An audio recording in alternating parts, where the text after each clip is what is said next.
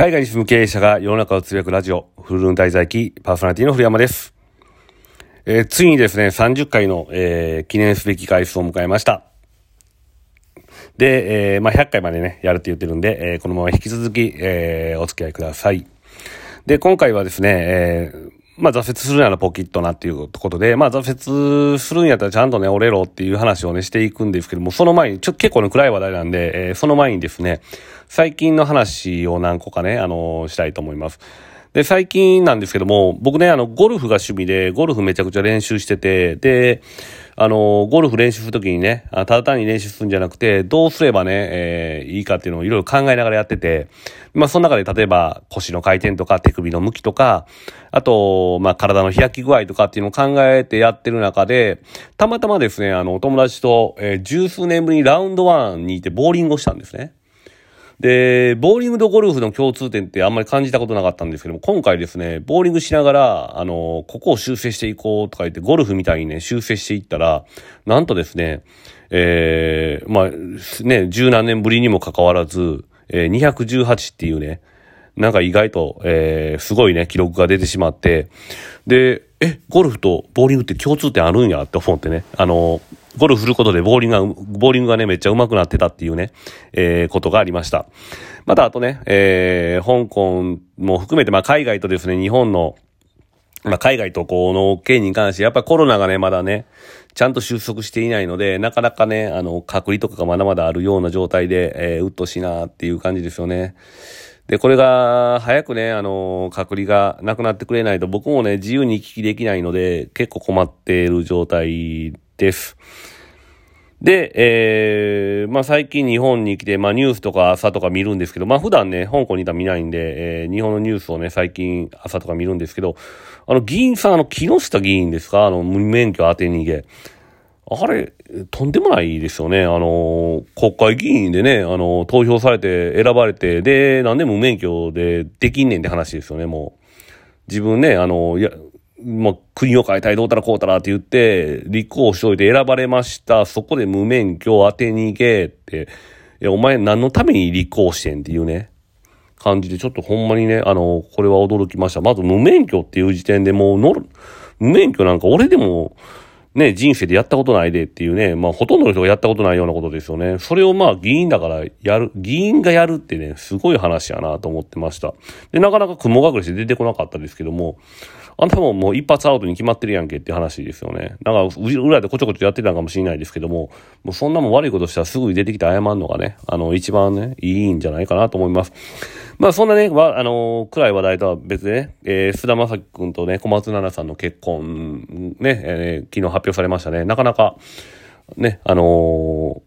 ー、まあ、いいカップルとか前から噂されてましたけども、あの、やっとゴールインで、結構でも若いですよね。だからちょっと僕はそこは心配なんですけども、あのー、まあ、お幸せに、えー、ということで祈っております。で、あとはまあ昨日サッカーね、えー、オマーンにたれで勝て2位浮上とか言ってますけど、なかなかね、あのー、1-0の試合多いのと、あとあの、三笘とかめっちゃうまいですよね。僕ちょっともう左ね、あの、サイドでドリブルでかき乱してましたけど、めっちゃうまいけど、なんで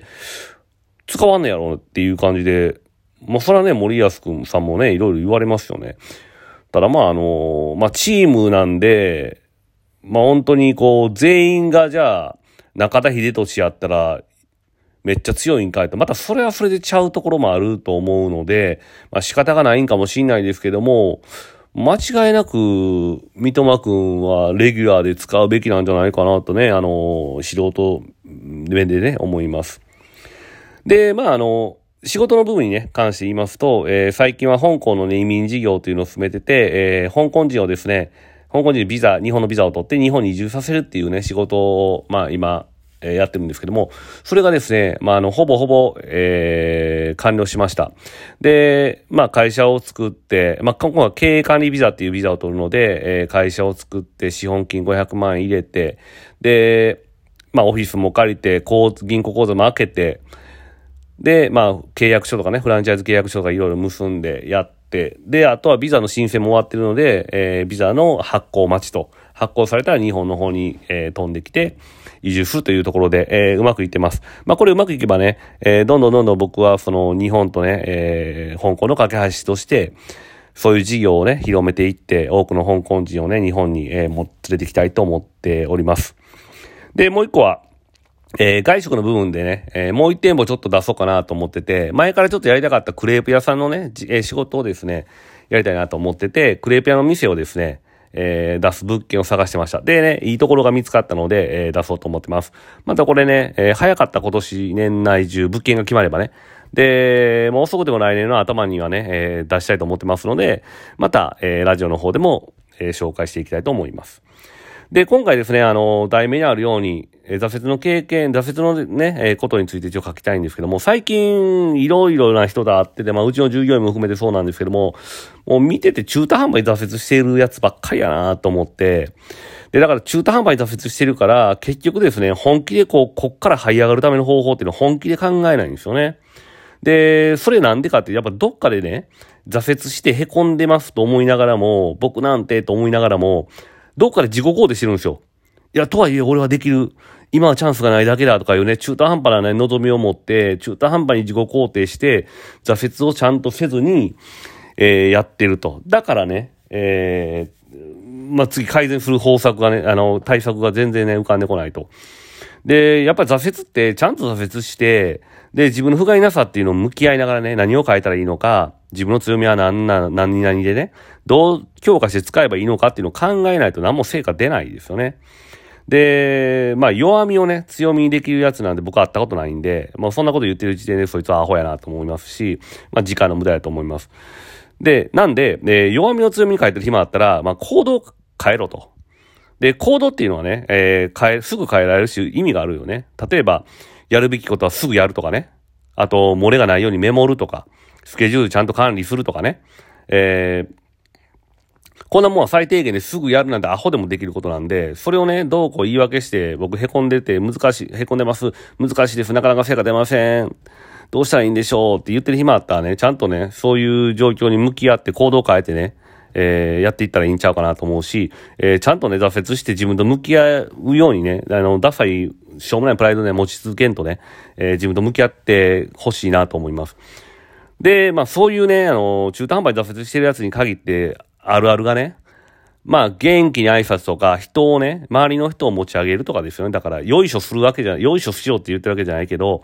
周りの人を立てるとかね、そういうことはできないんですよね。で、それっていうのをもうほんまにね、あのー、しょうもない、そういうのかっこ悪いと思ってる。まあ、クソみたいなプライドのせいで、えー、そういうことになってるんでしょうね。だからもう見ててほんまイラつくし、ダッサいし、イラつくなっていうふうに思いますよね。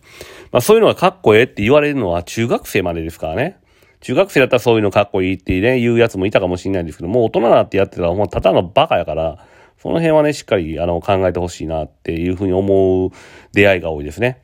あとまあね、あの、骨でもですね、よく言われるのが、折った方が治りも早いし強くなるって言われるんで、まあこれ一緒やなと思って、まあ、ほんまにね、無頼、プライド無駄に高尾くんはね、あの、骨に日々いったまま、もじもじしてね、治らんと日々いったその状態でね、戦ってるから、結局もう骨いつまでも治らへんし、くっつかへんし、強くもならへんと。もうそれに早く気づいてほしいなって思います。まあ、経営者の立場としてはね、えー、本当に従業員の給与をね、あの、たくさん上げていきたいなっていうふうにはね、絶対思ってると思うんです。ただね、あのー、何も利益生んでへん人に対して給料を上げるっていうのは、ほんまにこれは経営としては、まあ、意味がないので、これただね、お年玉上げてるのと一緒の話になっちゃうんで、まあその辺も含めてね、成果を出して成果に対して報酬を払いたいっていう気持ちで、みんないると思うので、それができるようにですね、あの、頑張ってほしいなと思います。で、僕自身、まあ挫折に対してね、まあ今話しましたけども、僕自身挫折っていうのは、あの、ちゃんとね、挫折してこれたなってね、振り返ってみて思うんです。で、まあ、初めてはね、あの、一番初めに大きな挫折っていうのはやっぱりこう、あれですね、中学受験僕してるんですけども、小学校の時ね、学校では全然トップクラスで、まあ余裕だったんですけども、まあ塾に行ったらね、なかなか賢いやついっぱいおったんですよね。で、僕の知らんこともいっぱいあったしっていうので、で、そこで挫折で、まあ試験ね、入学試験を受けた時に、一番下のクラスからスタートなったんですね。僕もうちょっとできると思ってたんですけど、全然できなくて。で、そこでですね、あの、何がどうこうってなって、僕自身、自分自身見つめ、ちゃんと見つめ直すことができて、で、だからこうしよう。時間はかかるけど、えー、この中学受験のちょ前までに、えー、こういう風になっていこうっていうので、一個一個ね、課題をクリアしていくことで、まあ最終的にはね、一番上のクラスになって、で、中学受験も無事、えー、完了したというか合格できたっていうところでした。あとはですね、あの、これも、まあ大きな脱出なんですけども、まあ仕事でね、えー、入社したところで僕店、えー、まず店長になるっていうのが一番の目標だったんですけどそこのね、なんのが一番遅くて、で、同期に全員に負けてたんですね。でも僕自身の中では絶対僕の方が実力あるのになんでやろうなんでやろうっていうので思ってたんですけども、まあふとね考えた時にやっぱり上司とのやりとりとかその辺ができてないな、ちゃんとできてないなっていうことに気づいて、まあその中でね、あのー、まあ僕は本読みましたね。その時はロジカルシンキングっていう本を読んで、まあロジカルにちゃんとね、えー、自分の伝えたいこととかを伝えるっていうのを、えー、勉強した上で臨んで、で、結局まあね、あの営業課長とか部長とかなのは僕が一番早くて、まあ社長になったのは同期では僕だけっていうようになったので、まあそれはそれでね、ちゃんと挫折したから良かったなと思うし、まあ香港でもね、えー、まあ、日本ですごかったなんて知らんやつばっかりだし、喋れん時点で戦力外の中で、まあそこでね、謙虚に向き合えたっていうのはね、あの、そういう挫折の経験がね、今までもあったからだと思いますよね。あと企業のとこもそうですよね。挫折というかね、もうお金なんてないし、まあ毎日ね、必死で、こう仕事を見つけてやっていくっていう、そういうね、ところの、えー、まあ深いところまでね、えー折れた、ちゃんと折れたからね、今の自分があると思うので、僕自身は今本当に強いなっていうふうに自分自身で思ってます。なのでね、えー、中途半端に落ち込んだりするんだったら、えー、意味ないので、落ち込むならしっかり落ち込んで自分見つめ直して頑張ってほしいなと思います。では、今日は以上です。また来週